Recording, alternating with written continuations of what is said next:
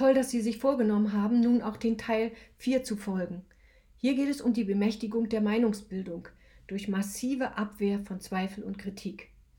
Das bedeutet allerdings auch, dass es keine Verunsicherung gab, ob man dann noch wirklich richtig liegt, dass es keine Revision gab angesichts ganz anderer Tatsachen, die sich auftun. Und das bedeutet leider auch, dass die Gefahr, in wahnhafte Zusammenhänge zu driften, besonders groß wird. Wir sind damit in der vierten Phase, die Baschwitz beschrieben hatte als die Stabilisierung einer Denkform durch die Abwehr von Zweifel und Kritik. Als typisch für diese vierte Phase beschreibt Baschwitz das Entstehen kumulativer Erklärungsmuster. Was ist damit gemeint? Er skizziert, dass die Öffentlichkeit nur noch mit Informationen versorgt wird, die die jeweils zugelassene Meinung stützen. Die Neudefinition des Problems und die Bemächtigung der Meinungsbildung durch die geistigen Eliten bringt zugleich eine phobische Verdrängung in den eigenen Wissenschaften hervor. Das heißt, die eigene kritische Wahrnehmung wird gedrosselt, selbst die zweifelnden Gelehrten versuchen, ihren Zweifel für sich zu behalten. Die Vertreter der verschiedenen Ansichten attackieren sich zwar in Detailfragen heftig, aber die streitenden Seiten zweifeln keineswegs an den gemeinsamen Paradigmen ihres Denkens. Und die schon ausgeübte Macht, subtil oder sehr direkt, sorgt auch dafür, dass sich Kritiker und Zweifler untereinander kaum noch verständigen. Wie also liefen die Prozesse der gezielten Unterrichtung der Bevölkerung in Bezug auf Hexen und Hexerei. Zentrale Methode dabei waren mit Panik und Einschüchterung, die von den Hexenprozessen selbst ausgingen. Allein die Tatsache, dass unter der Folter die Betroffenen selbst bestimmte Zuweisungen und Geschichten, die man ihnen vorgelegt hatte, bestätigten, unterstrichen, dass an diesen Theorien scheinbar ja ein wirklicher Wahrheitsgehalt war. Auch die besondere Härte und Grausamkeit dieser Hexenprozesse bis hin zu der äh, öffentlichen Hinrichtung sorgen dafür, dass sich diese Geschichten schnell durch die Landen sprachen und ein Grausen und Erschrecken auslösten. Nicht nur die an den Hexenprozessen beteiligten Richter und Henker mischten Wahrheit und Lüge, mit denen sie ihr Tun rechtfertigten. Hexenprozesse waren in der Regel immer öffentliche Angelegenheiten. Deshalb gab es auch viele Augenzeugen.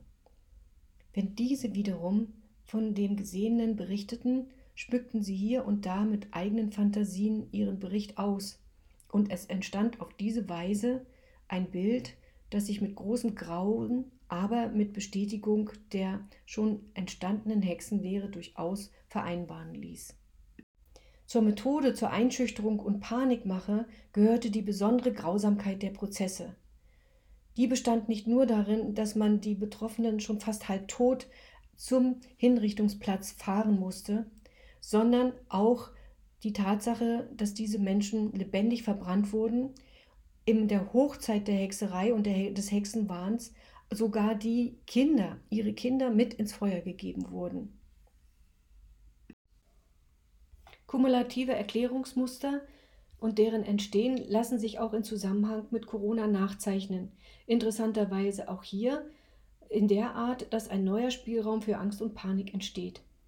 Gehen wir dazu zurück in das Jahr 2009. Es ist das Jahr, in dem die WHO die Definition einer Pandemie ändert. Bis dahin galten Krankheits- und Sterbefälle als Kriterien einer Pandemie. Dies deshalb, weil damit absehbar wurde, wie ein medizinisches Hilfesystem damit konfrontiert sei und ob es den Anforderungen entsprechen könne. Nunmehr wurden die Definitionskriterien einer Pandemie allein auf Infektionszahlen gelegt, völlig unabhängig davon, welche klinischen Bilder damit einhergehen. Die Änderungen der Kriterien einer Pandemie durch die WHO sollten für Deutschland zentral werden. In den Corona-Wochen werden nunmehr positiv getestete Menschen zu Infizierten und diese werden gezählt und sie werden kumuliert. Das heißt, es entstehen Zahlenreihen, die eigentlich nur immer nur größer und größer und größer werden und damit natürlich Angst und Panik erzeugen. Angst und Panik entsteht natürlich auch durch die Darstellung der Kanzlerin am 22. März, die einen nie dagewesenen Notstand ausruft. Dieser setzt sich schließlich fort in der Feststellung der epidemischen Lage von nationaler Tragweite durch den Deutschen Bundestag am 25. März. Eine Situation, die es so in der Bundesrepublik tatsächlich noch nicht gegeben hat und die sich auszumalen jeder mit seiner eigenen Fantasie beschäftigt war. Die so geschürte Angst und Panik ließ sich sehr gut in den öffentlichen Diskussionen nutzen. Es ging um moralische Einschüchterung und Disziplinierung nach dem Muster, wer positiv ist, infiziert und wer infiziert ist, der kann andere anstecken und den Tod weihen. Die Botschaften waren sehr schlicht. Es sei abzuwägen zwischen potenziellen Todesopfern und Einschränkungen der Freiheitsrechte. Das heißt, es galt, diese Einschränkungen ohne Widerspruch hinzunehmen. Nach dem Muster das Leben der Großmutter gegen den Verzicht auf das Singen in einer Karaoke-Bar. Der moralische Imperativ war damit auf die Tagesordnung gesetzt. Das Rechtsgutleben rechtfertigt jeden Eingriff in die Grundrechte der Menschen. Die Methoden, mit denen während der Pandemie Angst und Panik immer weiter vorangetrieben werden, sind sehr unterschiedlich und auch subtil. So berichtet das Robert Koch Institut in seinen täglichen Darstellungen immer nur von Infizierten und Gestorbenen. Erst ab Mai tauchen tatsächlich auch mal Genesene auf. Das heißt, bis dahin kann sich jeder überlegen, ob es etwas dazwischen gab und wie es das war und welche Fantasie er dazu hat. Die Situation positiv getesteter wird gar nicht erst dargestellt. Es gibt also keine relativierenden Interpretationen, die irgendwie zeigen, mit welchen Symptomen jemand konfrontiert ist, wie er die zu meistern hat und wie er dann als Genesener wieder zum Leben zurückkehrt. Die Tatsache, dass die positiven Tests permanent aufeinander aufbauend und summiert dargestellt werden, halten die Pandemie täglich am Laufen und am Steigen. Berichtet wird vorzugsweise auch in einzelnen Re Regionen mit großer Sterblichkeit wie Italien und Frankreich. Dass in anderen Bereichen auch dieser Länder normale und gewohnte Abläufe stattfinden, wird gar nicht dargestellt, sodass es scheint, als seien diese vorzeigbaren Regionen tatsächlich exemplarisch für alles, was in diesen Ländern stattfindet. Auch der Fokus auf tragische Einzelfälle und das Ausblenden, Relativieren der Bilder lässt jeden Zuschauer erahnen, dass wenn er einmal mit äh, positiv getestet ist, dass seine Chancen auf einer Intensivstation mit äh, intubierter in Beatmung landen wird, geradezu folgerichtig sind. Nur wenige beschäftigten sich mit den vorliegenden statistischen Daten und konnten so nachvollziehen, dass der Bundestag bei seiner Entscheidung für die Feststellung der epidemischen Lage von nationaler Tragweite am 25. März sich auf sehr spezielle Daten bezogen hat. In der politischen Öffentlichkeit wurde von einem rasanten Anstieg der Infektionszahlen auf das Dreifache innerhalb einer Woche gesprochen zwischen der 11. und 12. Kalenderwoche. Schaut man aber, wie sich die Zahl der Testungen in genau dieser Woche verändert hat, nämlich auch verdreifacht hat, dann zeigt sich folgerichtig, dass diese Verdreifachung keineswegs dem Infektionsgeschehen zuzuschreiben ist, sondern der Verdreifachung des Testumfangs genau in diesen beiden Kalenderwochen. Denn immerhin der Anteil der positiven Tests am Gesamtumfang stieg nur geringfügig von 6 auf 7 Prozent. Unwürdig und respektlos war auch der Umgang der Politik und der Medien mit den Sorgen und Nöten der Bevölkerung. Klar zu durchschauen war die Strategie, mit der Macht der Bilder zu schockieren. Zentrales Instrument waren Kolonnen. Kolonnen von Autos, hinter denen man sich Unmengen von Toten vorstellen sollte, Kolonnen von kaum vorstellbaren Zahlen, die man nicht mehr einordnen konnte, und Kolonnen mit düsteren Prognosen, die sich wechselten. Angststarre und ein Schweigen und ein unwidersprochenes Hinnehmen alles aller möglichen Einschränkungen waren das glatte Ziel dieser Strategie. Ein Strategiepapier aus dem Innenministerium vom März 2020 macht deutlich, dass dieses Setzen auf Angst und Panik keineswegs aus der eigenen Unsicherheit re resultierte, sondern tatsächlich eine klare strategische Ausrichtung war. Wörtlich, Wir müssen wegkommen von einer Kommunikation, die auf die Fallsterblichkeitsrate zentriert ist. Bei einer prozentual unerheblich klingenden Fallsterblichkeitsrate, die vor allem die Älteren betrifft, denken sich viele dann unterbewusst und uneingestanden, na ja, so werden wir die Alten los, die unsere Wirtschaft nach unten ziehen, wir sind sowieso schon zu viele auf der Erde und mit ein bisschen Glück erbe ich ja auch schon noch ein bisschen früher. Diese Mechanismen haben in der Vergangenheit sicher zur Verharmlosung der Epidemie beigetragen. Um die gewünschte Schockwirkung zu erzielen, müssen die konkreten Auswirkungen einer Durchseuchung auf die menschliche Gesellschaft verdeutlicht werden. Seite 3. Wie aber sollte der Einzelne mit Panik und Angst zu schweigendem Gehorsam gebracht werden?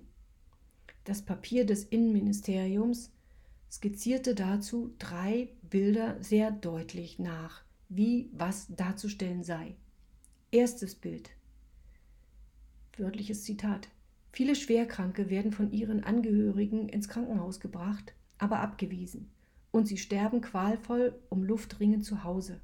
Das Ersticken oder nicht genug Luft bekommen ist für jeden Menschen eine Urangst. Die Situation, in der man nichts tun kann, um in Lebensgefahr schwebenden Angehörigen zu helfen, ebenfalls. Diese Bilder aus Italien sind verstörend. Zitat Ende.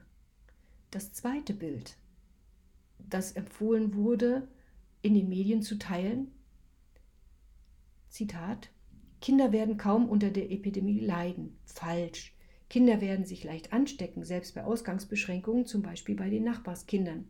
Wenn sie dann ihre Eltern anstecken und einer davon qualvoll zu Hause stirbt und sie das Gefühl haben, schuld daran zu sein, weil sie zum Beispiel vergessen haben, sich nach dem Spielen die Hände zu waschen, ist das das Schrecklichste, was ein Kind je erleben kann. Zitat Ende.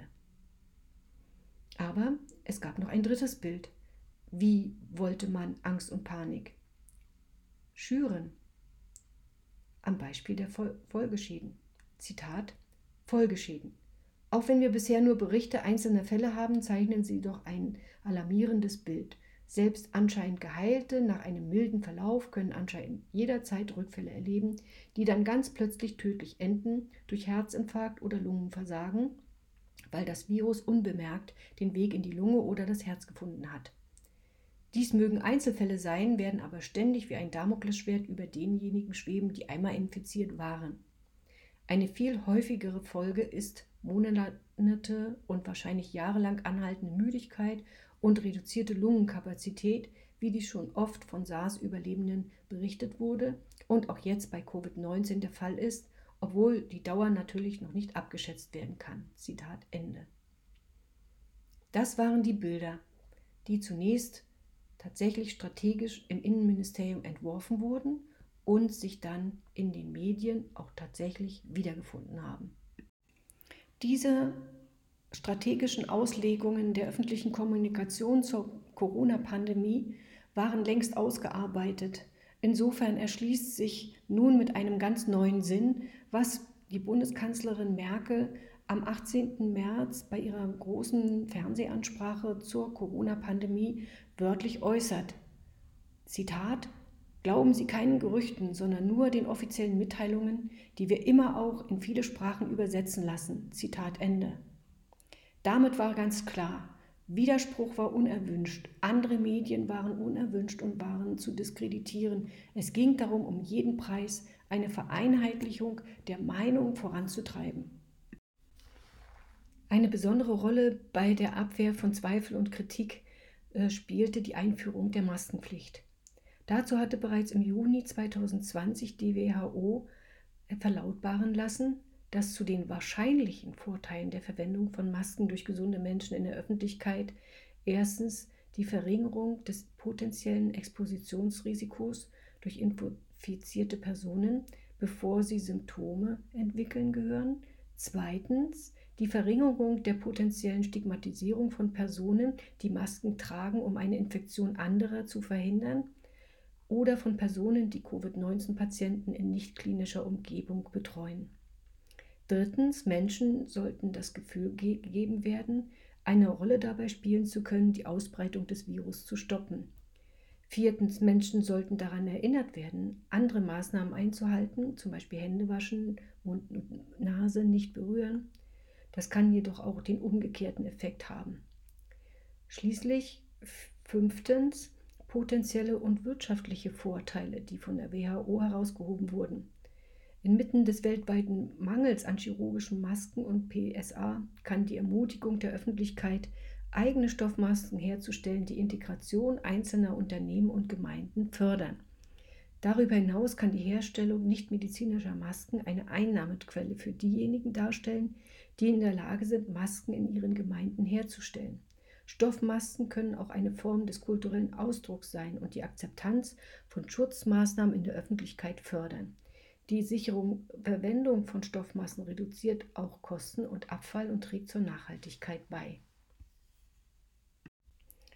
Damit hatte die WHO bereits im Juni 2020 herausgestellt, dass die Anordnung einer Maskenpflicht keineswegs sich auf den Infektionsschutz berufen konnte. Das konnte sie auch nicht so bestätigen, denn immerhin lagen derweil sehr unterschiedliche Studien vor, die genau das in Zweifel stellten. Die Klarheit, mit der äh, in der Öffentlichkeit kommuniziert wurde, dass jeder, der keine Maske trägt, unverantwortlicherweise den Tod anderer Menschen in Kauf nehmen würde, ließ sich so wissenschaftlich gar nicht belegen. Es ging vielmehr um Symbolpolitik.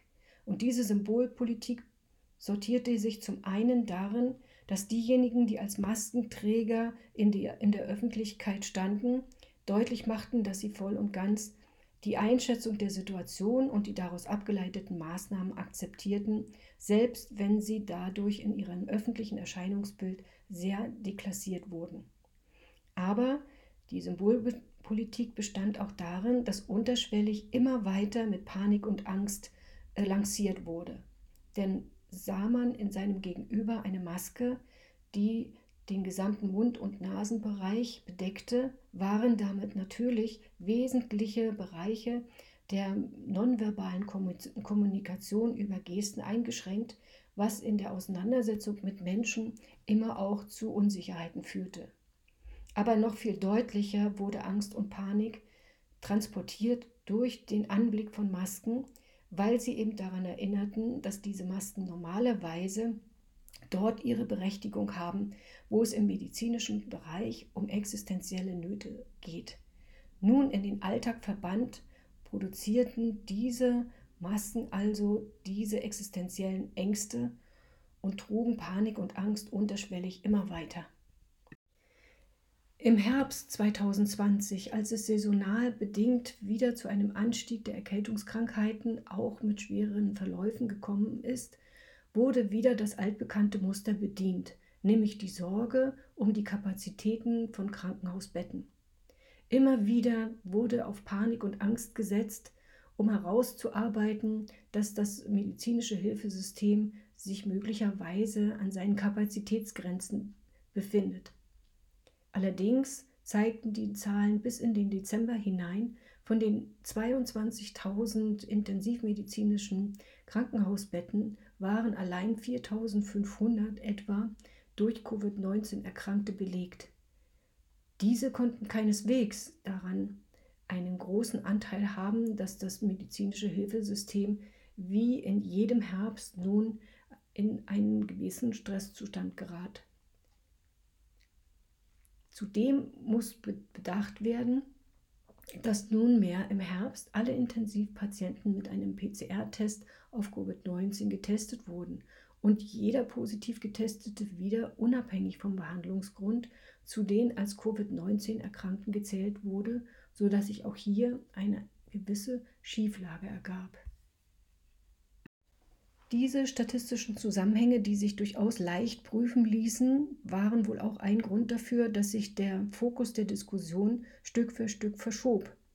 Nunmehr ging es nicht mehr um das einzelne Bett, das vorhanden und vorhaltbar war, sondern darum, wie dieses einzelne Bett auch tatsächlich mit Personal ausgestattet werden konnte. Hier wurde also mit dem Personalmangel argumentiert, Allerdings ein Missstand, der schon viele Jahre bekannt war und nicht erst durch Covid-19 entstanden war. Aber konnte man denn sich als Einzelner derart irren und so skeptisch sein, wo doch in der gesamten Welt auf ähnliche Weise reagiert wurde? Fragen wir mal, was am 17. Oktober 2019 in New York stattfand. Es war das Event 201. Es wurde veranstaltet eine, als eine internationale Simulationsübung, die am Beispiel einer Coronavirus-Pandemie dargestellt wurde. Beteiligt waren das John Hopkins Center für Health and Security, das Weltwirtschaftsforum, die Bill and Melinda Gates Foundation und chinesische Gesundheitsbehörden. Und nach deren eigenen Angaben war das Sinn, die Sinn der Übung, die Einsatzbereitschaft von Behörden und privaten Organisationen im Falle einer weltweiten Pandemie zu verbessern, um größere Schäden für Wirtschaft und Bevölkerung zu verhindern. Eine besondere Aufmerksamkeit verdient das Call to Action, ein Paper, das innerhalb dieser internationalen Pandemieübung erarbeitet und verbreitet wurde und dessen wichtiger Inhalt Methoden waren, wie man sich der Meinungsbildung in der Öffentlichkeit bemächtigen könnte. Herausgestellt wurde, dass Regierungen, aber auch Privatsektoren daran zu beteiligen sind, der Entwicklung von Methoden zur Bekämpfung von anderen, anderen Arten von Informationen, sogenannten Desinformationen und Fehlinformationen, durch andere auf die Pandemie eine große Priorität einzuräumen hatten. Es ging zudem darum, Fähigkeiten zu entwickeln, die Medien mit schnellen, genauen und konsistenten Informationen zu überfluten. Dazu galt es, mit Gemeindevorstehern, Glaubensführern, aber auch privaten Arbeitgebern zusammenzuarbeiten, um so wörtlich Mitarbeiter und Bürger mit sachlichen Informationen zu übermitteln. Zudem kam der Hinweis, dass die Medienunternehmen selbst sich dafür einzusetzen hatten, dass alle maßgeblichen Nachrichten priorisiert und falsche Nachrichten unterdrückt werden sollten, auch durch den Einsatz von Technologie. Also ganz klar und deutlich auf den Punkt gebracht, ging es um die Vereinheitlichung der öffentlichen Meinung.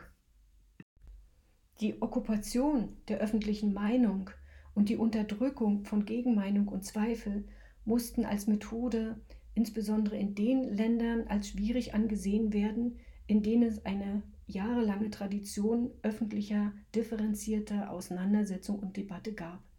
Deshalb stellt auch das Paper A Call to Action heraus, Fehlinformation und Desinformation sind wahrscheinlich ernsthafte Bedrohungen während eines Notfalls im Bereich der öffentlichen Gesundheit.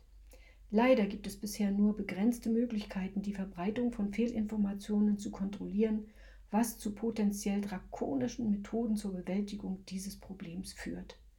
Da ist es also klar angesprochen, drakonische Maßnahmen gegen die, die skeptisch, kritisch oder anderer Meinung sind.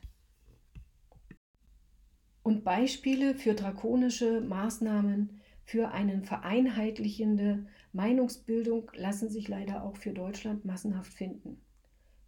Es beginnt schon einmal mit ökonomischen Fehlanreizen für freien Journalismus und Wissenschaft, denn wie unabhängig kann Presse und Forschung sein, wenn sie von Forschungsgeldern der Regierung und von Stiftungen gefördert wird. Am 2. Juli 2020 zum Beispiel gab es einen Haushaltsbeschluss des Bundestages, mit dem 220 Millionen Euro für die Zeitungsverlage ausgegeben wurden.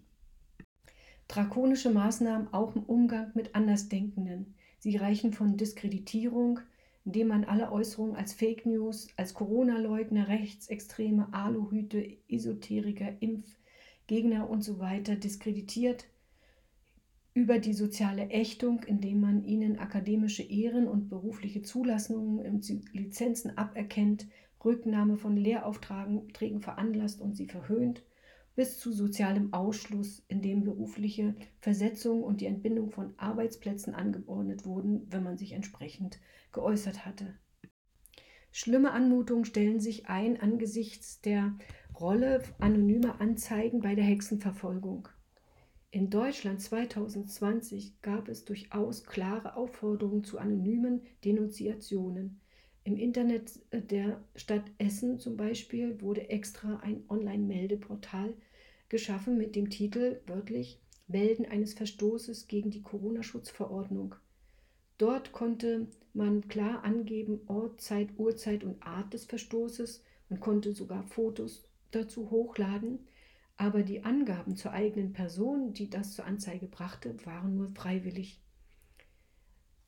Eine sehr schwierige Entwicklung, die sich damit auftat. Es mutete wie Hexenjagd an, wie man mit anderen Experten, die vor ihrem Blick zu anderen Einschätzungen gekommen waren, umgegangen ist. Oft waren es sehr diskreditierende persönliche Anwürfe als wirr oder unbegründet oder falsch, die allerdings in der Auseinandersetzung mit den jeweiligen Standpunkten kaum argumentiert wurden. Manchmal waren aber auch die Auseinandersetzungen kaum noch inhaltlich zu begründen, weshalb es dann zu solchen absurden Stellungnahmen kommt, wie die zum Beispiel über Stefan Hornburg. Wörtlich, er nennt solide Zahlen und zieht Schlüsse, die nur schwer zu widerlegen sind, und gerade das macht ihn so gefährlich. Die Frage, wohin eigentlich eine gewisse Ethik und Moral im Umgang miteinander geblieben waren, stellte sich immer dringlicher. Was für eine beängstigende Art und Weise der Umgang mit anderen Meinungen angenommen hatte, darauf verweist ein Interview in der Basler Zeitung im November 2020. Hier äußerte ein anerkannter Gesundheitsökonom wörtlich, dass Corona-Skeptiker ihr Recht auf ein Akutbett oder einen Intensivplatz verwirken, falls es zu Engpässen kommt. Und weiter, ich schlage vor, dass diese Personen namentlich erfasst werden und im Zweifelsfall kein Intensivbett erhalten, ganz nach dem Verursacherprinzip. Zitat Ende. Tatsächlich ließen sich auf dieses Statement keine großen Proteststürme finden. Vielmehr schrieben bestimmte Leserbriefe, ja, finde ich korrekt. Wer sich jetzt unsolidarisch verhält, soll auch im Zweifel die Solidarität verwehrt bekommen, wenn es soweit ist, dass man entscheiden muss. Oder jemand anders? Das erscheint mir so ziemlich milde formuliert. Einen Schritt weitergehen könnte man sagen, dass sie nicht nur in Engpasssituationen keinen Anspruch auf Behandlung haben. Was ist wohl der nächste Schritt? Ein Blick in die Geschichte in, auf solche Entwicklungen verheißen nichts Gutes. Aber anders als in Zeiten des Hexenwahns meldeten sich immer wieder Experten verschiedener Art mit ihren Expertisen und Studien zu Wort und argumentierten. Auch wenn diese Studien weitgehend wie eine geheime Verschlusssache behandelt wurden und kaum bis in die öffentliche Meinungsbildung vordringen konnten. Wenn also auf der einen Seite die Leiterzählungen festen Fuß gefasst hatten und auf der anderen Seite jeder Zweifel, jede Kritik auch mit Gewalt, physischer und psychischer Gewalt niedergerungen wurde, konnte es dazu jemals überhaupt einen Exit, einen Ausweg, ein Ende geben? Schauen wir also auf die letzte Phase